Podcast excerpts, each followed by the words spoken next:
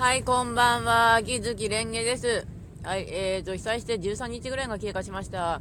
避難所暮らしです。なぜかっていうと、あの、うちの屋根が割とぶっ壊れてまって、なおかつ、うちの部屋、エアコンがもともとぶっ壊れてたんですよね。だから、避難所で寝泊まりしてます。うん。あの、危ないしね、家。だ寝ることに関して言うならば、あの、エアコンがついてる家の方が、家、ね、エアコンがついてる家じゃなくて避難所の方が楽っちゃ楽なんだけど、それでもやっぱ疲労は溜まっていきますね。割ともう、でも HP 自体の、いつもの HP が100だというと、そこの方が60になってるんですよ。だから本当に体無理できない。無理できない。まあ仕事の方も、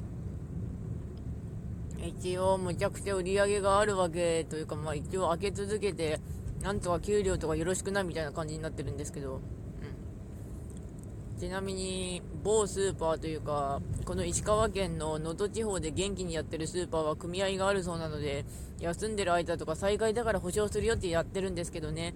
うちそういうとこないからね。ブラックだよね。って思う。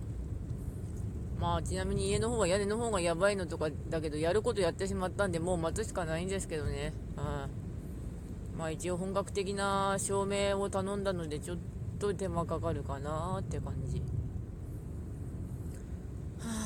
それにしてもこのグダグダデイズしばらくやってなかったのは単に面倒くさかったからですけど、うん、本当に HP が今60しかないので無理がかけらんないんですよね、うん、ああと今むちゃくちゃポメラ欲しいです。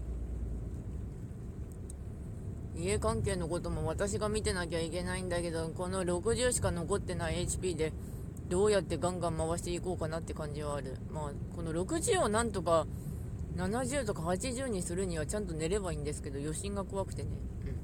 うん。あと寝るの時間かかるからね。というわけでご視聴の方ありがとうございました。それではまた